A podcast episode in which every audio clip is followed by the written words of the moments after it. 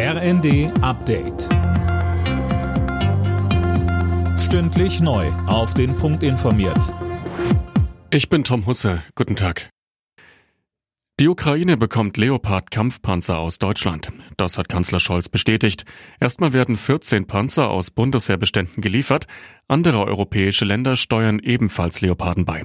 Insgesamt ist von knapp 100 Panzern die Rede. Die Forderung nach einer Lieferung von Kampfjets wies Scholz dagegen zurück. Dass es nicht um Kampfflugzeuge geht, habe ich ja sehr früh klargestellt und mache das auch hier.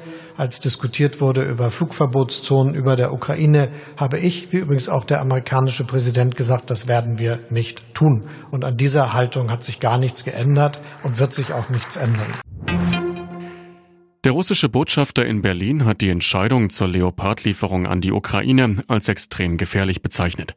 Er wirft dem Westen vor, keine diplomatische Lösung anzustreben und spricht von einer Logik der permanenten Eskalation. Der Hauptstadtflughafen BER ist wie leergefegt. Wegen eines Warnstreiks fliegt heute den ganzen Tag keine Passagiermaschine. Mehr von Alina Tribold. Betroffen sind 300 Starts und Landungen und insgesamt 35.000 Passagiere, teilte die Flughafengesellschaft mit. Auch morgen kann es noch Probleme geben, heißt es weiter. Zu der Aktion aufgerufen hat die Gewerkschaft Verdi. Sie will in den stockenden Tarifverhandlungen weiter Druck auf die Arbeitgeber machen. Verdi fordert für die Beschäftigten des BER 500 Euro mehr im Monat bei einer Laufzeit von einem Jahr. In der Fußball-Bundesliga geht der 17. Spieltag heute weiter. Dabei treffen am Abend im Spitzenspiel der SC Freiburg und Eintracht Frankfurt aufeinander.